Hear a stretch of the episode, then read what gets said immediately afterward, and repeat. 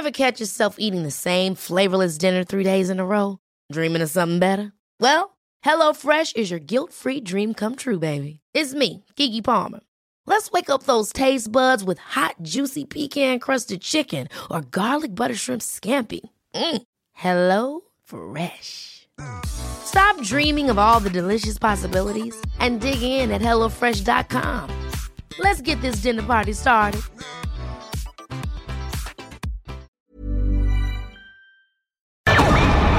Nada más por convivir. Política, cultura y ocio. Con Juan Ignacio Zavala y Julio Patán. Aquí iniciamos.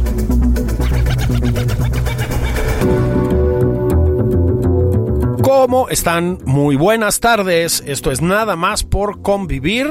Hoy vamos a tener una edición pues miren, estuve escuchando al señor presidente, hablé con mi amigo Juan Ignacio Zavala. Juan, ¿cómo estás? ¿Qué tal? Y dijimos, hagamos, hagamos un programa que sea como las carreteras que nos cuenta el presidente que hacen las mujeres. Sensible. Un programa, ¿cómo lo llamarías, Juan? Artístico, ¿no? Artístico. Artístico. Piedras artísticas. Sí, de piedra artística. Bueno, es curioso cómo no puede definir. eh, eh, la- digamos, es un- se entiende el piropo, ¿no? Sí, se, sí. Se, se entiende el- el- la intención, pues lo dicho, pero. Eh, ¿Cómo se, se- se tropieza con sus palabras, no? ¿Verdad que sí? Es que pues, ya no se pueden decir esas cosas, señor presidente. Sí. Ya no, ya no se hace así, ya no hay Barbies y Kens, ya no hay vestiditos rosas y vestidos Y bueno, cuando vas buscando esas cosas de por qué las contratan y eso también, pues eh, también tiene que ver este con una explotación, ¿no? Bueno, esa es, el, esa es la Sí. parte, digamos, que yo creo que fue poco sensible de parte del señor presidente, que exactamente detrás de esas historias que parecen... Pues como de la del trapiche y como de todo lo demás. Románticas, ¿no? Le gustan, Sí, es- esa le gustan las, romantización. imagen- las imágenes románticas. Sí, como el bucolismo de la miseria. Sí, pues no, sí. señor presidente, en general es gente que gana muy mal, que trabaja muy duro, que tiene condiciones muy feas de trabajo. Pero bueno, este, hablando de tropiezos, mi querido Juan, fue semana del desfile, Desfile. de la revolución, el, el 109 aniversario del inicio de la revolución, y que se nos cae un caballo, mano. Bueno, bueno, esos pasan, ¿eh? Pero fíjate, yo, yo recuerdo, seguramente fue con Calderón al final, que es, si- esos desfiles, no sé si, eh, no sé si este creo que no, pero eh, normalmente los que hay los cerraban los charros. Sí, cómo no. Entonces, este, no sé por qué razón. Los charros sindicales que No, no, esos iban adelante, Ah, sí, en esos el sí. balcón. Esos abrían, No, abrían eh, brecha. eh, eh, este. La, la cosa es que al final pues, llegaron unos charros, iban con los contingentes, saludaron igual al presidente, como asumiéndose como soldados, ¿no? Sí. De- de- de-. Y, uno llegó y también quiso hacer una floritura y rájale, ¿no? Se entonces se, se prohibieron, este, porque es pavimento. Exacto. Entonces, este, pues los caballos, pues igual no, pero igual sí resbalan, ¿no? Y fue lo que pasó justo enfrente del presidente, una imagen Sí, fea. muy fea. Al presidente, quién sabe cómo hicieron las cabras, que luego, luego enfocaron al presidente. Ahora sí que parecía el canal del enemigo, ¿no? No, no, bueno. Pues estaban riendo, pues, ¿qué haces, no? Sí, Muy seria la señora, etcétera, pero más allá de eso, yo creo que uno de los temas es ¿por qué se hizo su desfile el presidente? es correcto. Porque en el Zócalo estaba él.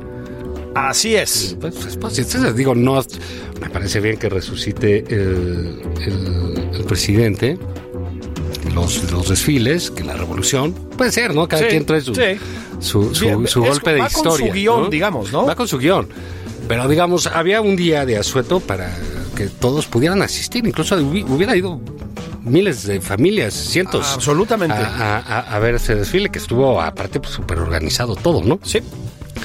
Este, pero no hay algo raro, en, hay algo caprichoso en todo esto, ¿no crees, Julio? Sí, mira, este, básicamente estamos viendo cómo resurge el mundo de Jorge Ibargüengoitia. O sea, sí hay una parte de todo este estrambótico régimen, digamos, que es muy de prismo de vieja cepa. Esas cosas que tanto caricaturizó Ibargüengoitia, en algunos momentitos de inspiración Carlos Fuentes, etcétera, etcétera, están ahí. Es decir, si hay, ya que hablamos de charros, hay una visión charra de la historia, de la, eso que se llama la patria, Es decir, una visión nacionalista, el nacionalismo siempre es charro, siempre es safio, ¿no? Sí, Este, es correcto. que, que, pues luego se traduce en este tipo de esperpentos, ¿no? Este, a mí los desfiles me parecen o intimidantes en Corea del Norte y en la Unión Soviética o grotescos en América Latina, ¿no? Este, y sí tiene algo pues como de sí, de, de se- sí, señor presidentismo. poco- mira, bueno, hay cosas muy impresionantes. eh, Estos que dices de la Unión Soviética. Ah, no, Han no, de haber sí, sido- que pasan los misiles nucleares Sí, y- todo eso. Y dices, bueno, sí se pone bien o... eh, eh, pues todo lo que es militar, ¿no? Que tiene cierta formalidad militar. Así es. pues, no eh, deja de tener su... su su tema ahí en Estados Unidos, cuando es el Super Bowl, las grandes ligas que pasan Claro. los aviones Claro. y las banderas del tamaño del estadio, como las doblan, todo tiene una, una cosa. Aquí, eh, digamos, los desfiles están muy bien hechos. Eh, sale bien, la gente aplaude mucho. Sí, sí, A la sí, gente sí, le, sí. sigue gustando. se es algo que, ¿eh? claro. Y, y aquí, digamos, pues los las obras de teatro, etcétera, sí me recordó así cuando estábamos en la primaria. Pues totalmente. Te tocaba salir de Carranza y uno iba de. Benito Juárez y tenías que hacer una cosa y ahí vienen los usurpadores y Exactamente. todo ese. Del mar los vimos aquí lo llegar, hicieron- mis hermanos emplumados y la chingada. Sí, sí, sí. Así, así es. Y, y, bueno, aquí pues, fue así más o menos como que hicieron eso. Ya había hecho cosas de esas el ejército antes, ¿eh? Sí, sí, sí, claro. Aquí lo sorprendente es como, ahora le metieron un tren Sí. a locomotora. La locomotora y se trajeron dos mil caballos de Chihuahua. Así es. No es barato traer esos caballos, ¿eh? Se les volvió a resquebrajar la austeridad republicana. Ojo, señor presidente, bueno, que pues estamos viendo mucho los gasto. caballos. Sí, pues se vienen todos los caballos. sí, bueno, ok. Y otra cosa que me llamó la atención es, bueno, fueron la- las grandes cosas fueron los caballos. Unos caballos, por ejemplo, los del cadetes, este, del colegio militar. Sí, sí, hermosísimos los animales, de ¿eh? caballería Hombre, preciosos, divinos. increíbles. Peinados, las trenzas que Sí, les sí. hacen. no, hombre, eh, eh, muy impresionante. Y se ve que al presidente ya le gustó. Le encanta. Ya le gustó que lo saludaran, la corte del ejército. Ya, a todos les gusta. A todos. O sea, les digamos, gusta. ¿a, a qué voy con esto? No, no es cierto, no hay culto de la personalidad. Eso no me cambió el presidente.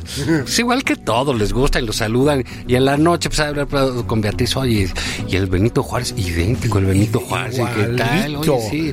En vez de estar hablando de los muertos en Laredo y cosas así. Así es. Hablan de eso. Oye, Benito Chávez no le pasó nada a este muchacho, qué mala suerte. Que Sí, habría que mandarle unas acabar. Flores, quiero pensar, pues ¿no? sí, eso platica- Los platicas más unos, contento. unos, este, unos cupcakes de esos que haces también. Qué impresionante el madero con su caballo. Con su caballo. verdad, sí, caray. Sí, y en torno a esto, el país cayéndose a pedazos, ¿no? O sea, sí es les- de opereta. Pero digamos, sí. les gusta. Y, y, y sí está bien. Te digo, esta paradoja de que, bueno, ahí va eh, la locomotora, que es símbolo Del porfiriato, ¿no? Tiene otro símbolo, ¿no? Así es. Y los caballos de lujo ni te digo, ¿no? No, pues los caballos los trajo Hernán Cortés. fifí que hay. Claro, los Lo trajo Hernán Cortés. Así es, junto con las carnitas. Y el fraude electoral. Y el fraude electoral. entonces, entonces dices, bueno, de veras no, No, ¿y atinamos. sabes qué? No atinamos con Creo la que también es el patriarca del Huachicol. Señor presidente, le, Sí. le solicitamos que siga esa línea de investigación. Trajo por los favor. Trajo, exacto. Pero digamos, so- es hay algo de un México de estampitas. Sí. ¿Sabes? En, en- en- en eso de que le gusta. Que es de- del periódico mural, de la escuela. Ándale, exactamente. Eh, um, ¿Te acuerdas cuando esa historia las de láminas en la papelería? Claro, las eh, monografías. Las monografías. las monografías. Hay ese México ahí, en, Sí. en- en esa visión que, des- que decíamos ahorita los líderes charro y todo eso que había antes de ese prismo de antes. Este, pues bueno, pues aquí lo tienen, ¿no? O sea, Rebrotó. Sí, fíjate, hay lo- los presidentes normalmente tenían una. Se supone que escogen un, un- un personaje de la historia con el que se identifican. Sí. Este. ¿Cuál sería el tuyo? De, de la historia de México. Sí. No sé, pues me gustan varios, ¿no? Pero. En, en- fíjate, Zapata me gusta. Zapata, sí, el otro día estuve hablando de Zapata largamente y sí, sí. Eh, es un poco tosco, ¿no? Sí, lo es. No, es un no, no, conservador, no, creo. Exacto, porque es de campo, es de ¿no? campo. No, no, no creo en sus rollos de, de ideales, pero eh, digamos como que supo rodearse, supo buscar en sus limitaciones, supo rodearse, ¿no? Ojalá Sí. hubieran aprendido muchos eso. No, Y- yo creo que vamos muy bien. Aquí hay una Bueno, no, no todo es aquí. Sí. Sabes, de otro lado. Pero digamos, tenía una corriente intelectual, tú lo sabes muy bien, con Antonio liderada por Soto y Gama. Sí, cómo no. Y, y que le ayudaban mucho, le enseñaban mucho. Con una beta anarquista, que es curioso, entró literalmente, ¿no? Una beta anarquista, más o menos este Flores Magonista, digamos. Y sí, es decir, le dieron, yo creo que al, al zapatismo, que en un principio era un movimiento local, le dieron un, eh, un vuelo nacional, por lo menos, ¿no? Sí, le dieron sustento Agenda nacional, digamos. intelectual, en papel, este, y luego pues era muy interesante, por ahí estaba Vasconcelos, que en esa época a mí me parece un personaje de lo más atractivo, ¿no? Absolutamente. Hasta, hasta que ya lo que ya grande, ¿no? Pero, Pero no, pero no es eso lo que vemos reflejado en el desfile, ¿no? Ese No. es el problema, esa sofisticación, esa Exacto. complejidad. Y hay otro personaje, digamos, que a mí como político este, era eh, muy efectivo, muy pragmático, Álvaro Obregón. Bueno, yo creo que ese tipo era un genio de la política, con desde luego infinitas zonas de maldad, ¿no? y de oscuridad. sí, sí, sí, un sí. La política, pues. Sí, pero llevada al extremo, ¿no? Porque sí, sí era sí, sí. rudo, rudo, pero era brillante como político, sí. igual que era brillante como estratega militar, Sí, ¿eh? sí, sí, sí, Y como fue. hombre de negocios. Sí. Pero bueno, íbamos, cada quien escogía su, Sí, su rollo. eh, pero yo creo que López Obrador, que está siempre hablando de Juárez y ¿Eh? hasta la esposa le cambia y todo. este, y ahora O que dijo que no Carmelita. sabemos, Ah, o sí, sea. sí. no seas así. Pero bueno, o sea, le- es el problema de hablar diario, se equivoca y ya ni se da cuenta. Sí, ¿Sabes? Le adjudicó la, se- la segunda esposa de Porfirio Díaz a, a que no es que no lo sepa, porque domina esa parte, pero está entre Juárez y Madero, yo creo. él, Eh, ¿no? sí, seguramente le, le- le ha de gustar más Juárez, ¿no? Porque trae más eh, esa cosa. Pero en fin. Pero no es que él traiga un personaje, Ajá. es que él trae una historia distinta. Una, una, Él tra- trae una versión de la historia. Mira, es un poco lo que ahí sí reconozcamos, pero plenamente dijo Enrique Krause hace tiempo, ¿no? El presidente historiador. Tiene una versión de la historia, este, bueno, ahora la puedes ver plasmada en ciertos sentidos. Tiene, la tiene en varios libros, digamos, y la trata de comunicar cotidianamente en las mañaneras, etcétera. Pero la ves en el último libro, a ver si mañana hablamos de él con calma, que es este de la mm, economía moral, ¿no? Ajá. Bueno, este tiene, o sea, un- todo un apartado histórico, digamos. Tiene una versión, pues, lo voy a decir así, delirante de la llegada de Hernán Cortés. sí. Eso es demencial, ¿no? Perdón que lo diga de esta manera, pero es así. Pero, y tiene una versión totalmente idealizada y francamente llena de datos falsos del, del periodo liberal, de Juárez y demás, ¿no? O sea, es el Juárez bueno, bueno, bueno, bueno, bueno, bueno, Porfirio Díaz, malo, malo, malo, malo, malo, malo. La corrupción llegó con el malo, malo, malo, malo de Hernán Cortés y llegó al malo, malo, malo, malo de Porfirio Díaz y Benito Juárez era impoluto. Pues no, es decir, hubo harta Sí, sí, corruptela. es una cosa sin matices, ¿no? Ah, sin matices y además con, con errores de bulto. Es decir, eh, el, el liberalismo tuvo muchos casos de corrupción documentados. Sí, sí, sí. Muchos, ¿eh? Es decir, fuertes, fuertes, fuertes. Pero es cierto, o sea, hay una. Es muy importante que hay una versión de la historia, una lectura de la historia que además está en el tuétano de esto que se llama su cuarta transformación, o sea, de su gobierno, pues. O sea, gobierna con la historia en la mano. Pues, eh, pues sí, así es este México. Pues de estampitas y de nuevos desfiles de, de- del presidente. Pero bueno, ¿Qué tenemos hoy? ¿qué tenemos? A ver, Julio, un invitado que... ¡De lujo! Traído desde las Se lo fosas ganamos del a John CIDE. Ackerman. Se lo ganamos a John. Ackerman y Sabina. El señor presidente de la de Corea del Centro. de la hermana república. Está con nosotros Carlos Bravo, regidor. ¿Cómo están? Buen día. ¿Qué onda, ¿Qué onda, Carlos? ¿Cómo estás? Muy bien, ¿y ustedes? Carlos escribe, bueno, escribe en todos lados. Escribe, creo. sí, escribe mucho. Pero Da clases. Sí, da clases, habla, tuitea. Sí. Cada vez menos, pero sí. Entonces, pero es un, un historiador, ciertamente. Es historiador. Eh, Estábamos hablando pues, de esta parte de la historia, pero Carlos tuvo esta semana un artículo en Reforma donde hablaba de estampas Exactamente. de, de- de- de este gobierno. ¿no? Nosotros estábamos, no solo las estampitas, hay una vocación de este México de estampitas de monografía, ¿no? Ajá. Que tiene el presidente de los personajes históricos congelados. los- Iconográfico, eh, digamos. Sí, con los que crecimos, ¿no? Sí, sí. Este, muy de los dibujos de texto, de Sí. texto y eso.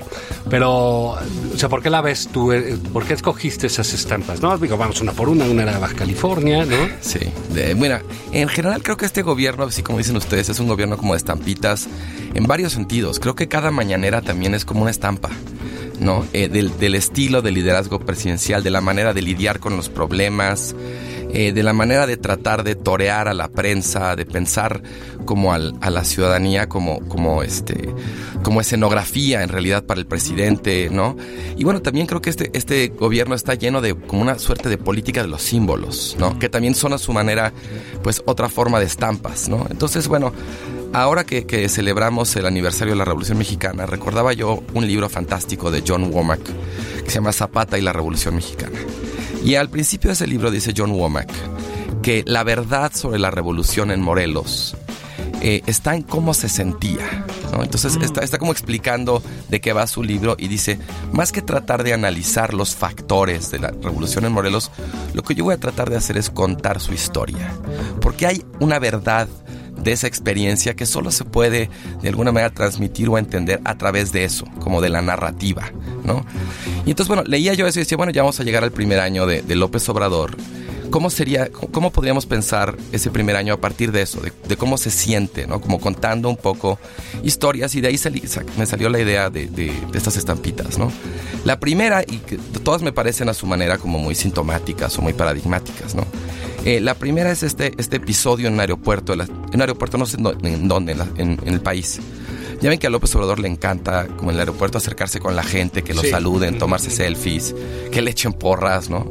Entonces, bueno, está López Obrador ahí en un aeropuerto, ¿no? Caminando, rodeado de gente, y de pronto se acerca un señor y le empieza a decir, oiga, lo de Baja California y este intento ilegal de Bonilla de extender su mandato de dos cinco años. López Obrador nomás se le queda viendo y le dice, has de ser panista. Sí, sí. Eh, cosa que me pareció como muy, muy, o sea, López Obrador ha podido dar N cantidad de respuestas para salir al paso. O sea, entiendo perfecto que el presidente no se va a detener a discutir con una persona en el aeropuerto. O sea, pero eso como has de ser panista fue como la cancelación absoluta de la posibilidad de un intercambio razonable, ¿no? Del presidente que además se supone que su primera vocación es el diálogo permanente con nosotros, Sí, la ciudadanía. Bueno, con ustedes tres, con nosotros tres no, Sí. específicamente. Pero con los del aeropuerto pero con los sí, del aeropuerto Claro, sí. sí. Bueno, es que es lo que les decía la estampa, ¿no? O sea, y la, la propia oficina de comunicación de, de Los Pinos difunde muchas estampas del presidente cercano con la gente, Sí, sí, sí. ¿no? Pero cuando se acerca un ciudadano con el mismo derecho que los demás, no a echarle porras o no a tomarse una selfie, sino a hacerle un comentario además perfectamente legítimo, la respuesta del presidente, decirle a alguien en la 4T que eres panista, pues es como dos rayitas abajo de mentarle la madre, ¿no? No sé si abajo. sí, sí, te estás precipitando, pero sí. Ok, Sí, sí, está bien. sí. A lo mejor es un movimiento lateral, ¿no? Sí, Más más que hacia abajo, sí. Ahora, no les quites eso a los morenos en la jornada, mano. O sea, si no hacen caricaturas de Felipe Calderón, ¿qué van a hacer? Es, fíjate que ese es otro, Salvo como el el tema de las de estampas, ¿no? ¿no? Eh, o sea, ganaron, arrasaron, ganaron muy bien. Ellos dicen que van muy bien. No entiendo por qué están tan enojados. Yo tampoco. ¿Y por No, qué pues- carecen como de argumentos de pronto ante, la, ante críticas que son la verdad, como de una obviedad? Sí. ¿no? ¿Sabes qué pasa? Eh, eh, ahora sí que son tantos años este, en contra, contra, teniendo sí. el enemigo, etcétera, que el cambio de lo que se le conoce hoy como narrativa ¿no? les cuesta mucho trabajo. Ya, Porque es, este, e- ellos siguen viendo enemigos, ¿no? Los hay. La política hay. Hombre, O sea, sí. todo- todos son este. No, se llaman adversarios. Adversarios, o- Adversarios. como quieras decirle. Sí. Pero, digamos, ahora sí que, ¿qué hacen con lo, con lo, con lo ganado? Hay, hay una frase de, oh, no me acuerdo, este asesor de Clinton, eh, el primero, Carville. Car- James Carville. Sí, James Carville. Ah, ya sé cosas. Sí, que él decía, oye, pues aquí aprendimos en la campaña a odiar, ¿no? Ajá. Y yo acabé odiando a los medios y a todo, y, me quedé con el odio. Wow. Es muy fuerte, no conocía eso, y sí, y es lo que pasa en estas campañas encendidas, te quedas con eso. Sí. ¿A dónde lo llevas? Claro. Sí. ¿No? Entonces. ¿Cómo lo canalizas, Digamos, sí, sí tiene cierta lógica que estén en ese, en ese papel. Pero bueno, ahí nos perdimos, ¿no? Un Bueno. poquito. Pero para eso estamos aquí, pues nada más por perdernos, convivir. nada más por estamos- Bueno, mira, Sí. otro, otro que también me pareció como muy sorprendente, la, la, la volte-face que tuvo es el, el sacerdote este Alejandro Solalinde. No, bueno. Yo todavía estoy un poco en shock, la verdad. Digamos, porque yo había seguido un poco su trayectoria. Y sí, siempre fue un personaje, digamos, pintoresco y todo, pero tenía una labor, digamos, social y de trabajo con los migrantes inapelable. Sigue siendo, yo creo que la, labor sigue siendo, ¿no? Sí, los hermanos en el camino realmente era una organización, sí, ¿no? Entonces, bueno, pues muy bien, digamos, pues el señor tenía sus excentricidades, todo, pero esa labor lo respaldaba, lo validaba, ¿no? Y de pronto ahora, justo ayer, ayer en la noche, estaba leyendo una entrevista que le dio a este medio salvadoreño fantástico que se llama El Faro. Sí. Eh, y una entrevista donde básicamente ella decía, pues sí, los migrantes son muy importantes, pero me importa más México. O sea, ya, digamos, eh, desconociendo, renunciando, en cierto sentido, como a, la causa que lo validaba. O sea, es un acto de como de harakiri simbólico tan fuerte, tan doloroso en cierto sentido, ¿no? Porque o sea, si, si, ese señor que había sido, que hizo su carrera, su prestigio, al que le tolerábamos sus excentricidades, por su compromiso con esa causa, ¿no? De pronto no solamente le da la espalda, sino que además se convierte como en un agente de ataque, por ejemplo, contra Javier Sicilia. Es correcto, literalmente su compañero de ruta. Literalmente, es decir, marcharon juntos. Y sí, es, es, un día muy desafortunado. Creo que fueron las dos el mismo día, porque publica una también con El País, donde ahí dice, no, pues Javier Sicilia sigue siendo mi amigo, pero es momento de unirse en torno al presidente y tal. México es, el presidente, además, ¿no? México es el presidente. Sí sí sí, Y dice esta cosa, además, que viniendo de un López Obradorista, digamos, obviamente te hace un cortocircuito tremendo, que es, si quieren la unidad, si, si de veras quieren a México, no hagan marchas de protesta. Sí, es increíble. O sea, digamos, este pues es un éxito tremendo el observador, ¿no? O sea, tener este tipo de seguidores. No, bueno. Que renuncian a lo suyo, que es súper este, apostólico eso, ¿eh? Sí. O sea, está en el, caso de Solalinde. Este, sí, Solalinde lo comparó alguna vez con Jesucristo, ¿no? Sí, sí, sí, sí, porque tienen esta cosa incluso de seguir y de renunciar a para seguir el camino, ¿no? Es su parte esencial. sí, claro, claro. Es la parte esencial de ahí, ¿no? Y, digamos, López Obrador, no lo veo yo en ese camino católico, sino como un calvinista de los de antes, ¿no? Que, realmente hacían cruzadas morales, ¿no? Para, porque ese camino era el que había que llegar. Sí, interesante cómo cuando hablamos del observador y este tipo de estampas, siempre se nos cruzan, la, fe se nos cruza una y otra vez, ¿no? Y otra, otra de las estampas que, que destacaba era la de la de la descalificación contra Alberto Atié. Tremenda, ¿no? Un ex sacerdote que de hecho renunció al sacerdocio eh, en buena medida motivado por los escándalos de, pederastia clerical que él estuvo investigando y que fue uno de los activistas más importantes en denunciarlos, ¿no? Cuando había además un blindaje de gente muy poderosa a, Maciel, ¿eh? Ahí, claro. te llamó la atención, Carlos? La ignorancia del presidente. O sea, el presidente descalificó a los, digamos, consejeros que además eran honorarios, ellos no cobraban nada, gente de muchísimo prestigio, gente de una integridad, digamos, a toda prueba, ¿no? Y el presidente siempre me te dijo así como, ah, sí, eran los meros meros. Sí. Eh, Estaban se disfrazaban de sociedad civil, apoyaban al régimen. Esos, ¿quién sabe quiénes son? Yo no sé. Entonces una reportera toma el micrófono y le dice. No sabía quién era, efectivamente. Sí, pero, lo interesante es todavía una reportera le dice, oiga, presidente, Alberto Ati es esta persona, ¿no? Que denunció los actos de pederastia y todo. Ah, sí, bueno, pero yo no sabía. Entonces, si no sabías, ¿por qué los estás descalificando? ¿Sabes? O sea, hubo, hubo una, eso fue una confesión involuntaria del presidente de yo descalifico, incluso sin tener la más reverenda idea de a quién estoy descalificando. Sí, ¿No? Para mí fue transparente ese, ese, ese es López Obrador. Digamos, yo ignoro una cosa y no me inquieta conocerla, sino la descalifico. Así es. Ese, eh, eh, sea que sea, porque aparte es del pasado y si estaba ahí, era malo estuviera ahí, ¿no? Y, digamos, creo que es uno de los grandes patinones que ha tenido el presidente. Sí. Volvemos a lo de Sicilia, pero digamos, ahorita vamos a hacer un corte y vamos a regresar. Con este, más estampas, ¿no? Con más estampas, con Carlos Bravo. Este pues vayan por la chela, pues ya casi sí. la hora, ¿no? No, ya, sábado. doce y media ya. sábado. por la a punto del Guadalupe Reyes. Ya es legal, ya es legal. A punto del Guadalupe no, Reyes. A punto del Guadalupe Reyes. Ahí regresamos. Sigue a Julio Patán en Twitter. Arroba Julio Patán 09. Esto es Nada más por convivir, una plática fuera de estereotipos con Juan Ignacio Zavala y Julio Patán.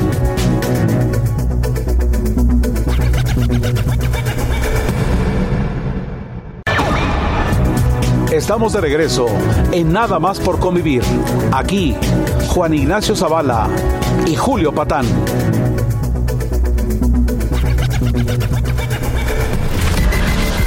Sigue a Juan Ignacio Zavala en Twitter. Arroba Juan y Zavala. ¿Qué tal?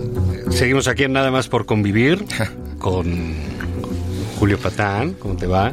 ¿Cómo estamos? Y nuestro Estamos bien, nuestro invitado de lujo. Es que repetimos ese mantra para ver si nos contratan en Canal 11, pero no llega el hueso. Yo con el salario de Gibran Ramírez me conformo, mano. Sí. No llega el hueso. Por más que brincamos. No, no, no, no. Uno, uno tolera que le digan becario, pero la beca nomás no llega. No llega. No, yo creo que tienen mal Sí. número de cuenta o ¿Y algo. al CIDE qué? ¿Sí llegó al presupuesto o no? Sí, digamos, recortadón, pero todavía, todavía.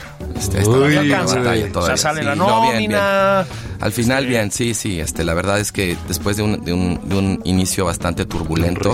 Sí. creo que las cosas ya se, se han asentado. Digo, ahorita estamos en la discusión del presupuesto, vamos a ver cómo va, pero en general ya, ya las cosas están más tranquilas, ¿no? Y pero trabajando bien, trabajando bien el CID. usar internet, y llevar el café desde tu casa. Bueno, Tu nosotros lo hacemos linterna, aquí también, pero la luz se apaga, sí. Eso. No, y no pasa nada. Y confianza ciega en el licenciado Bartlett. No, como Bartlett, no, no. nada. sí, ciega, claro. Bueno, pues ciega. Oscura, más que ciega, oscura, oscura, ¿no? pues sí, oscura, lo digo sí. literalmente. Ajá. O sea, que le aprendió bien. En que no haya apagones. Que le pues. aprendió bien a Hernán Cortés los fraudes Ah, electorales. sí, claro. eso tuité yo, mano. Pues, Sí. ¿Cuántos años tiene el licenciado Bartlett, no? Sí, Es- esa, esa, esa al que reducción mandamos un absurdo de que todo se remonta a la conquista, que, que este... Pero bueno, regresemos a las estampas que bueno, es estábamos hablando. estampa, claro. Esa es una impresionante, ¿no? Sí, sí. Bueno, veas, si, tiene algo el presidente con la conquista, ya ven lo de la, la carta de perdón a sí, sí, España, sí. absolutamente, digamos, innecesaria. Cuando además entiendo que sí había una intención de España de tener algún tipo de acto como, pues digamos, sí, de, de Sí, contrición. Sí, ¿no? digamos, o sea, como... De reflexión. Porque en España llevan rato en eso, o sea, no, no es que López Obrador les puso el tema sobre la mesa. no, No, no. Entonces había como muchos aliados naturales para tener esa, esa batalla, digamos, de un modo diplomáticamente más productivo. Y digamos, lejos de aprovechar ese trabajo que ya estaba hecho en España, insisto, ¿eh? pues esto lo dinamitó, lo dinamitó completamente. O sea, el presidente también de pronto tiene estos gestos contraproducentes. Tú decías ahorita como esto de que el presidente siempre gana, ¿no? Con este tipo de, de como cancelación del diálogo o cancelación de la crítica. Pues yo creo que gana en cierto sentido, pero también pierde en otro, ¿no? Porque nada, pier- pierde la oportunidad como de tratar de convocar eh, a las personas que no necesariamente coinciden con él, ¿no? A cierta... ¿Se acuerdan cu- cuántas veces el presidente pedía serenidad? Sí. Cuando, era, cuando estaba en la oposición o cuando era candidato, ¿no? Y qué poca serenidad nos ha mostrado ahora en el poder como presidente. O sea, a López Obrador en ese sentido le hace falta un López Obrador, digamos, bizarro o alterno, que le recuerde como ese tipo de cosas que él pedía cuando estaba en la oposición. Y saben que además era muy importante que el presidente, o sea, que, que un líder opositor le pidiera serenidad a, a quien no deja de ser finalmente el jefe de Estado de México, ¿no? Ahora, yo, cre- yo, yo creo que todavía gana, pero está haciendo un, un, un caldo de cultivo opositor enorme. Sí. enorme. Digamos, eh, volvemos un poquito. Está, estábamos hablando de Solalinda, etcétera, pero el presidente se ha metido en las últimas semanas con quien sea. Sí. Sí, o sea, le da lo mismo. Sí, no discrimina. Le ¿no? da lo mismo a Alex Lora que Sicilia, ¿no? Sí. O sea, porque asisten, sean antípodas, pues, Así es. ¿no? Pero él le entra y los mete al cajón, eh, lo que hablábamos de Atié, ¿no? Eh, pues, Sin saber, etcétera, pues, o sea, los mete. Sí, tampoco creo que supiera quién era Alex Lora. O sea, si me explicó, este Bueno, a mí me sorprendió que supiera que de John Lennon, dijo que le gustaba más John Lennon. dijo que le gustaba más John Lennon. Señor Como cuál se presidente. sabe. ¿puedo- A ver, cántenos una. Yo, coincido, presidente. yo coincido con el presidente. Pues, Ah, yo bueno, también. sí, sí. O sea, es lo que iba a decir, para que vean que tenemos una vocación Ah, porque son conciliadora. fifís, ustedes Sí. y el presidente. Sí. Consuman lo nuestro. O sea, sí. ¡Banda! Sí, ¿no? Aquí la única persona con raigambre popular es Juan Ignacio Zavala. Así Sí, es. El barrio es el barrio. Sí, sí, sí, sí. Oye, pero bueno, eh, ¿Qué otra estampa te gusta? Mira, otra estampa que también me pareció muy reveladora fue cuando, cuando al día siguiente de, lo de este fiasco en la, en la detención de Ovidio Guzmán y todo el intento eh, comunicacional, que sí hay que decir, como decías tú, muy efectivo de dar la vuelta al, al- al fracaso que fue ese operativo y decir, bueno, pero se salvaron vidas, se evitó una masacre, etcétera, ¿no? Claro, se salvaron exactamente el mismo número de vidas que se habían puesto en riesgo en primer lugar, ¿no? Pero bueno, O sea, nos olvida que murió gente, además. ¿eh? Además, además. además, Es sí, decir, Además, el- la decisión que se tomó pues fue la final, porque las otras fueron errores, ¿no? Exacto, exacto. Bueno, se corrigió, al menos bueno, se corrigió el error, este, no demasiado tarde, algo un poco más, digamos, como este, humilde, ¿no? Sí. Reconociéndolo, pero bueno, en fin. pero no, fue un triunfo del Fue- humanismo. Sí, entonces bueno, Sí. al día siguiente, 20 menos de 24 horas después, cuando todavía estábamos en la confusión, no había nada de claridad, ¿no? Jelko Polensky grabó un, un video en lo que pues, parecen ser las oficinas de Morena, eh, un video muy, muy, este, muy como de ambiente de politburo, ¿no? Sí. Con un retrato de López Obrador atrás de ella, personas, mm, digamos, no descritas ahí a su alrededor haciéndole de alguna manera como acompañamiento. Y Pero bueno, ella está adelante. ella adelante con sus brazos cruzados, está ayer usé una palabra muy dominguera que es cari acontecida. Cari acontecida. A mí me gusta, sí, una especie de severidad. Exacto. Sí, de KGB. Sí, sí, Sí, Exactamente. sí, sí, sí. sí, sí. Y entonces, bueno, diciendo primero que, que una jauría de críticos de la extrema derecha se habían lanzado. Sí sabes que eso eres tú, ¿verdad? Que, Estás yo soy de esa jauría. Claro, no, yo eh, hace poco escribí una reivindicación de la figura del perro. Sí. eh, como digamos en el periodismo, ¿no? Es, es muy bonita, es muy bonita la idea de que los periodistas este, son o somos perros, ¿no? Que ladramos para alertar, ¿no? En fin, pero bueno, sí, yo, yo, yo porto esa, esa medalla de la jauría con gusto, aunque no me gusta, algo que, que me llama la atención siempre es como este afán de tratar de reducir todo lo que sean opiniones contrarias como a la extrema derecha más reaccionaria, ¿no? O sea, todo, cualquier cosa en contra ya. Digamos, nunca en la vida me habían eh, dirigido tantas veces el epíteto de fascista, ¿no? Fascista. Hombre, es un poco una exageración, ¿no? Digo, un, Un poco. un poco, Sí, digamos, o sea. Todavía no llegamos, ¿no? Tranquilos, este, en fin, ni llevas- camisas ni al año. ni salimos a golpear gente. Claro, sí, sí. Sí, ni, ni reventamos manifestaciones de izquierda. Ah, perdón. Sí. Exacto, ¿no? Sí. No, ya, más, más bien se, se- se- se- se llama que no haya manifestaciones. de Ah, sí, protesta, perdón, ¿no? perdón, perdón. Pero bueno, la cosa, J. Cole dijo este, esto, digamos, eh, la jauría, y luego unos elogios completamente eh, desproporcionados al presidente López Obrador, y terminó diciendo, y esto también me pareció muy interesante, como que esas personas que le dejaron al presidente este desastre. O sea, el país es del presidente, no es nuestro. Todavía no nos dijeron, nos dejaron a los mexicanos. No, le dejaron al presidente este desastre. Y la frase fue, no tienen derecho a opinar. Así es. No se los vamos a permitir. Estamos con usted, presidente López Obrador. No Ay. tienen derecho a opinar. O sea, además, lo que es increíble es, reconoció, pues no son más que, op- no son, nadie está queriendo dar un golpe en ese momento, ¿no? Digamos, na- nadie está dando un golpe de Estado, todavía no salían estos militares descocados a, a, digamos, a hacer estas declaraciones tan fuera de tono, ¿no? No tienen derecho a opinar, Sí. a opinar. Así es. Ahora, Jade Cole, pues es una de las caras más este, Grotescas. ¿no? grotescas de la llamada cuarta transformación. O sea, es, es decir, sí no tiene filtros. Pero O sea, digamos, tú pones esa y pones lo que dice Solalinde, etcétera, y, y entonces ya tienes de qué se trata el movimiento. ¿no? Ah, así es. Así es. Pues sí, sí, sí hay, me parece, una, una pulsión autoritaria muy fuerte, digamos. eh, es interesante también pensar como en términos de libertad de expresión. Eh, digamos, venimos de un sexenio no particularmente ejemplar en ese sentido, violencia contra periodistas, casos emblemáticos como el de Carmen Aristegui, ¿no? Y ahora con este gobierno hay un cambio de política de comunicación, hay un recorte muy grande a la policía oficial, pero también hay, esto es muy interesante, digamos, una ofensiva abierta. Sí. ¿no? O sea, a diferencia del pasado donde lo que se temía era que te cortaran el presupuesto, una llamada, una insinuación de que le bajaras, aquí todo es abierto. Todo es, digamos, transparente, por arriba de la mesa. En la órbita López Obradorista eso, eso se considera ya como entonces es legítimo, se vale, ¿no? Pero, digamos, una agresión al aire libre sigue siendo una agresión. Así es. ¿no? Es una agresión distinta si tú quieres, pero tien- tiene una parte en la que es incluso como más intimidante, porque parece que ni siquiera tienes como el filtro de decir, oye, esto que voy a hacer no está bien, lo voy a hacer en lo oscuro, lo haces abierto, ¿no? Pero digamos, no es que el presidente, y esta es una discusión que yo creo que sería muy importante tener, no es que el presidente ni sus simpatizantes estén ejerciendo nada más su libertad de expresión. Cuando estás en una posición de poder y tú señalas, descalificas, ¿no?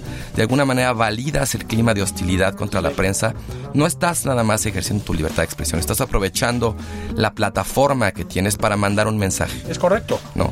Es correcto. Por eso todos estos argumentos de sus seguidores más acríticos, en el sentido de el señor presidente tiene derecho a contestar, pues son una sandez. Es decir, en cualquier sociedad más o menos sana democráticamente, sabemos que la relación del presidente de la República o sus equivalentes con los medios de comunicación no es simétrica y además no debe serlo. Es decir, el espejo claro pues, es el de Donald Trump en Estados Unidos, con la diferencia de que en Estados Unidos hay una, una, digamos, un armazón institucional que permite a los medios defenderse mucho mejor. Este no es una avanzada autoritaria. Por supuesto que sí. O sea, desconocer el grado de poder que tiene un presidente como Andrés Manuel López Obrador. Pues es o de gente muy tonta o muy cínica, me parece a mí, ¿no? Hay que decir las cosas como son, creo. Sí, mira, igual también, digamos, habría que, para no incurrir como en esta cosa también, yo creo que en el, el López Obradorismo es mucho más diverso Ah, sí, internamente mucho, mucho, mucho, de lo claro. que de pronto nos hace ver como este, este grupo tan como acrítico, ¿no? O sea, yo todavía conservo amistades, convers- converso con gente López Obradorista muy razonables, ¿no? O sea, que tienen argumentos. Lo que es que de alguna manera la conversación pública está saturada como por, por, por otro tipo de voces, con el volumen mucho más alto, con menos argumentos, pero que también, pues obviamente los medios capturan, pues obviamente jalan la atención, chupan el oxígeno, como decimos mediáticamente, las ¿no? malas noticias. Pues sí. Eso es un eh, Pero, lugar pero es- eso ¿no? siempre, pero no, no Sí. son nada más las malas noticias, son las voces más estridentes. Claro. Ahí- las que están dominando yo la una- conversación. Una cosa ahí, no. Sea, No en defensa, no me gusta el estilo, pero entiendo el cambio que, eh, digamos, en este año, Mm. pues también ya va, digamos, así va a ser esto. ¿no? O Ah, sí. Eso- Digamos, la relación con la prensa, bien dices, ¿no? Poder y prensa siempre ha sido una relación tensa. Debe ser. Eh, debe serlo, es tu naturaleza. Claro. ¿no? Eh, pero digamos, no una relación de insultos, ¿no? Ese es el problema. Sí. Mutuos o mucho menos públicamente, ¿no? y, y de satanizar, porque en efecto, no es lo mismo que el presidente te arquee en la ceja te que Julio Patán, ¿no? Así es. Dices, "Ah, pinche Patán, ¿no? Sí. y el presidente dice, puta, pagué mis impuestos, ya me cargó sí. el payaso. Ahí viene ¿no? Santiago Nieto, viene. Santiago Nieto y compañía. sí, sí. Sí. Este, Gersmanero, Gersmanero, etcétera. Ojalá fuera durazo porque se equivoque. Ah, sí, ahí. O el otro, pero- Acaban deteniendo a tu vecino. y luego lo, Lo liberan. sueltan, sí. Pero entonces, Te piden que aplaudes, que Claro. aplaudas, además, sí, ¿no? sí, sí, Se evitó una masacre, ¿no? Exacto. sí. estamos salvando vidas. Claro. Pero aquí lo interesante es va a haber un nuevo modelo, ¿no? Yo, yo veo a los reporteros, el caso Culiacán lo desató, Sí. eh, que ya dicen, bueno, ok, ya contesten, ¿no? O sea, Sí, ya sí, estuvo, sí. ¿no? O sea, ya. empieza una parte. Esas ya- mañaneras fuera de control. Exactamente, dice a madrazos sí. a madrazos. Sí. A sus, sucede en otros países. Yo lo platicábamos aquí el otro día, ya creo con Espino. Un día vi en Argentina una conferencia de prensa. con- ah, Las mañaneras son, son 15 años, son, son- valses. Ahí son insultos todo el tiempo, ¿no? Sí. A tope. ¿no? Y se gritan y se dicen madre mía. No, no, no, bueno. Y todo, ¿no? Oh, bueno. Entonces, eh, creo que aquí, digamos, es, es un formato que medio va a quedar, ¿no? Esto de las agresiones eh, se está poniendo duro, ¿no? Porque sí es un ambiente que generó el presidente. En to- fíjate, nos dice en todas sus estampas, lo que nos acabas de decir, todas tienen algo de agresión. Descalificación. Descalificando a alguien Sí. Por lo que sea, ¿eh? Tu, tu- tu voz no es válida. Tu voz no es, es. válida. Sí, sí. Así es. Y además veías al tipo, el tipo era blanquito, ¿eh? Sí. ojo claro, y le ah, tú eres panista. Ah, sí. Así es. ¿No? Sí. Este, Bueno, eh, he de decirte que eh, me confirmaron Que sí en efecto era sí, panista. porque tiene que, pues sí, como no, pues si lo vio, si tenía el, el pinche cara Sí, así, sí, sí, sí. es panista, te, te- descalificó. Jacob descalificando a los demás.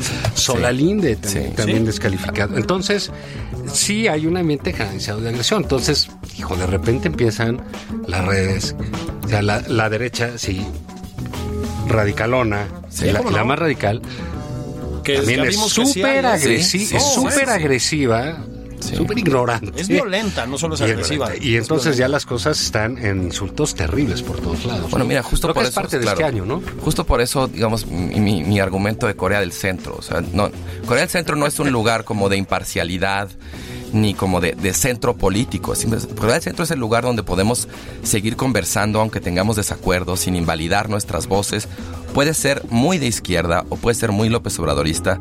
Tiene que ver más con una manera de dialogar, de como de argumentar, de relacionarnos, ¿no? Eh, a mí me parece esto que dices muy peligroso, como de pronto parece que el López Obradorismo está interesado en reducir a la oposición a esa derecha, digamos, extrema, violenta, ¿no? Caray, hay mucha gente que no está de acuerdo, o de los decepcionados del López Obradismo, que no están ni quieren estar con esa derecha. ¿no? Que pueden estar de acuerdo en algunas cosas con López Obrador y en otras no, pero parece que no hay lugar para esa gente. Es que yo creo que es más que eso, fíjate. Yo no creo que quieran convertirlos en eso, sino que así los ven. Es decir, me parece que hay, hay casos de cierto cinismo, ¿no? Pero creo que la percepción general es, no, estos cabrones son la derecha. Pero o sea, yo creo que extrema". tiene que ver con definir al, al adversario, ¿no? O sea, que es una estrategia, una táctica pues muy, eh, muy clara. ¿no? da- Primero defines ¿no? lo y, y sabes que aquí todos son conservadores y son de extrema. y- Y entonces en ese cajón, digamos, yo no estoy de acuerdo conmigo. Obviamente un- con un presidente en algo estás de acuerdo, ¿no? Hay cosas que ha hecho lo de los medios me parece bien y, y ciertas cosas, ¿no? Pero yo, yo no soy de derecha radical, yo soy de derecha liberal. Sí, ¿no? es lo que soy. Tampoco me junten allá. Yo de repente digo, bueno, ahora somos un chorro de conservadores. De antes serranos no éramos- limones, ¿no? O sea, todos Hace poco no éramos tanto. Sí. Pero juntar a todos Yo creo que los principales enojados han ser los conservadores que ya les están acorrientando Claro. el club, ¿no? Sí, no, Oye, claro, es- es- nos claro. reservamos el derecho de admisión. Sí, ¿qué pasó, no? Si Sí. hasta el pan habíamos dejado. Sí, exactamente. Éramos a hacer la crema en nata fifi. Pero digamos, creo que parte del resultado de, de estas esto- es un clima eh, de agresión muy adverso. Que no sé si le convenga a él. Yo creo que sí, porque es donde él tiene su a- a su motor. Y es lo mismo que hacen los populistas en cualquier otro lado, Es- ¿no? es Estar cierto. satanizando a un grupo eh, Sí. que, que represente al, al- al- al enemigo. Acuérdate, los jesuitas decían a los demonios hay que decirles por su nombre. Y los exorcismos son eso, o sea, Sí. van nombrando, ¿te acuerdas la película El exorcista? Sí, sí. Que a todos los espantaba. Hay que verla de nuevo porque tiene sus cosas los rezos. Sí da miedo, ¿eh? No, bueno, da terror, güey. Pero si te pones eh, a, a ver los rezos, van nombrando a cada demonio. Mira, Para, Nombrar a tus demonios. para expulsarlos. ¿sabes? Claro. Eh, eh, claro. Expulsarlos. entonces, Sí. entonces aquí es Claro, es- en este caso es expulsarlos, digamos, del De ámbito del discurso exactamente, legítimo. sí, exactamente. ¿no? De la actividad, de la crítica, de la participación eh, legítima. ¿Sabes qué? En el fondo yo creo que de lo que se trata de alguna manera es de estrechar los espacios para el ejercicio de ciudadanía. O sea, en la medida que esta polarización claro. lo que hace es decirte, estás conmigo o contra mí.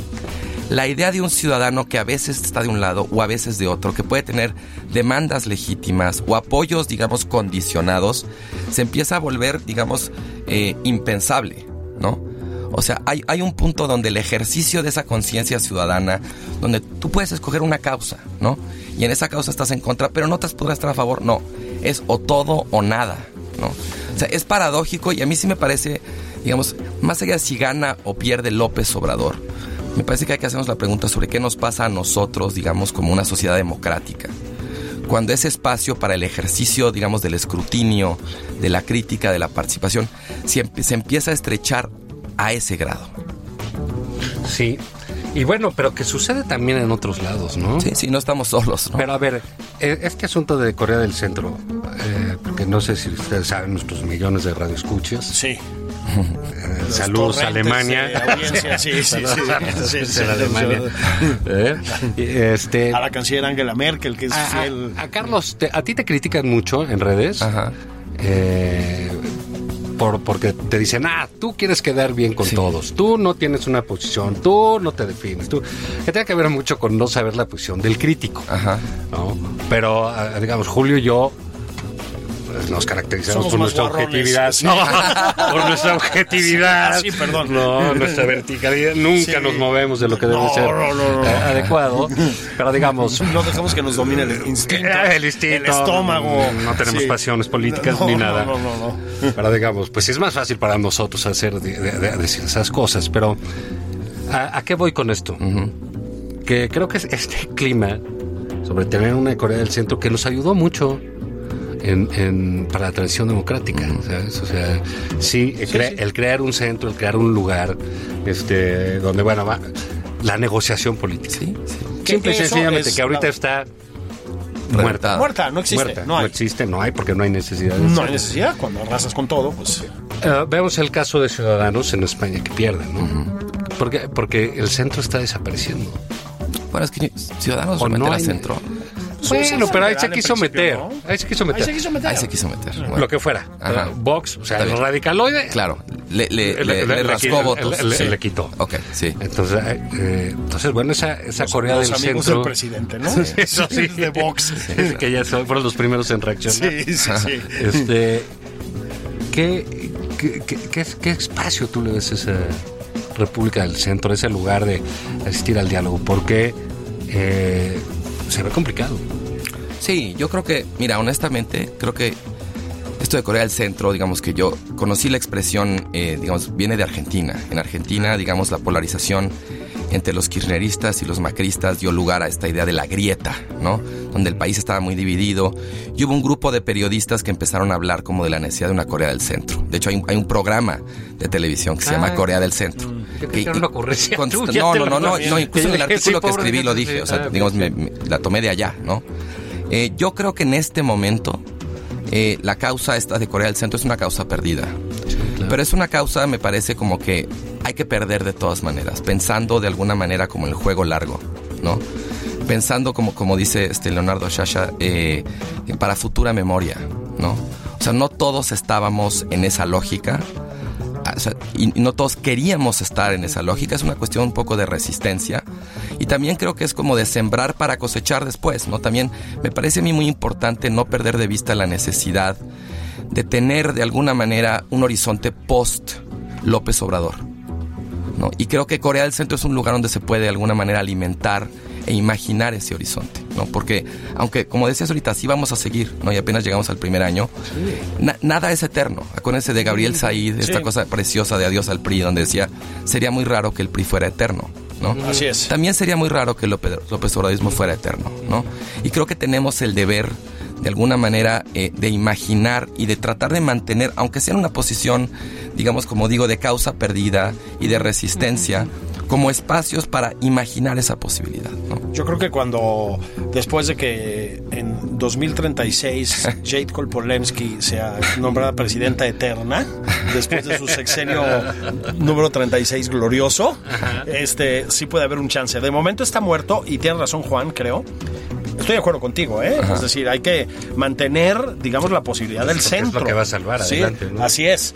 Pero sí, de momento, el panorama es desolador. No en México, sí, en general, ¿eh? O sea, incluso la elección norteamericana tiende a radicalizarse. Sí, sí, sí. Este, Y las mismas personalidades, ¿no? Sí.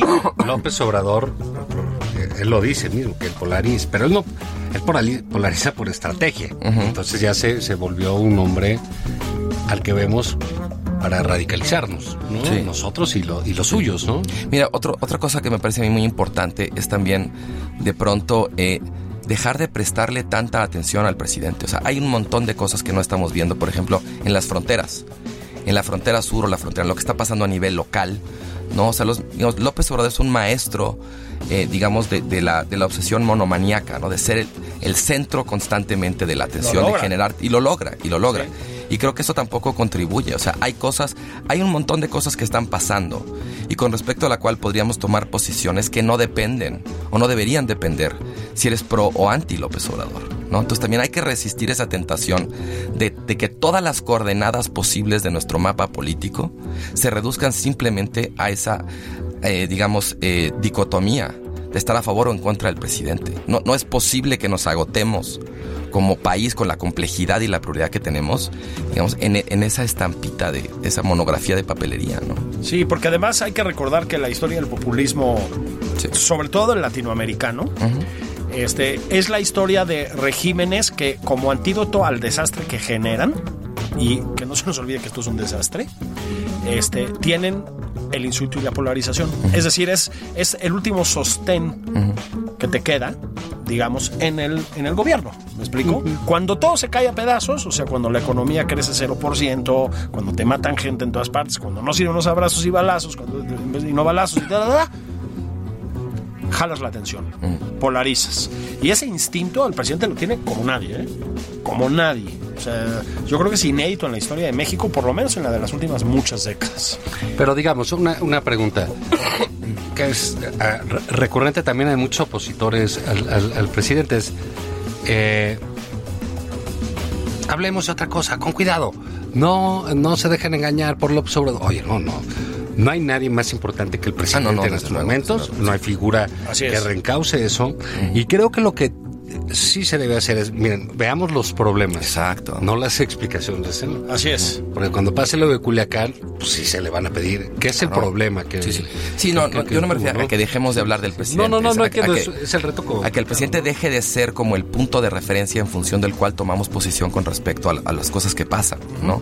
O sea, eh, digamos, una discusión un, men- un poco menos personalizada y más sustantiva. El tema no es él.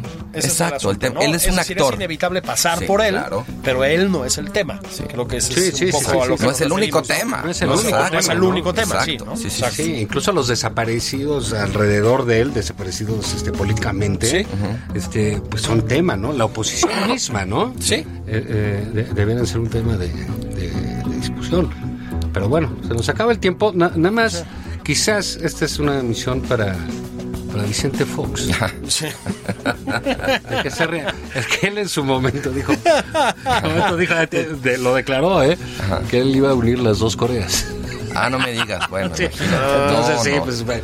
No, yo creo que ese señor no tiene, no tiene visa para la Corea del Centro. Ni modo. ¿Cómo no? Si llega en Crocs. No puedes negarle la entrada a alguien que llega en Crocs. O sea. No, no. Aquí, nos, aquí no vamos a ser como los conservadores, no, no sáquenos a corriente en el club. Ya se radicalizó. Ya se- Lo logramos. No es cuestión de. Centro radical. Centro radical. Eh, gracias, Carlos. No, al Gracias. contrario, Qué bueno gracias a por ustedes. aquí. Qué gozada. Qué bueno verte por aquí. Nos vemos mañana, nada más por convivir. Sí. Nos oímos mañana. Viene el temible Jorge Andrés Castañeda. Jojo Jorge. Exactamente, Andrés Castañeda. el Desatado, bueno. ¿eh? Así es. Viene desatado. El bueno. Nos vemos mañana domingo. Nos Gracias. escuchamos aquí en el Heraldo. Gracias, gracias, Gerardo.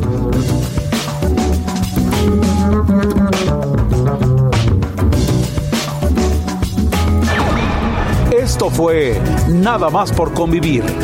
El espacio con política, cultura y ocio, con Juan Ignacio Zavala y Julio Patán.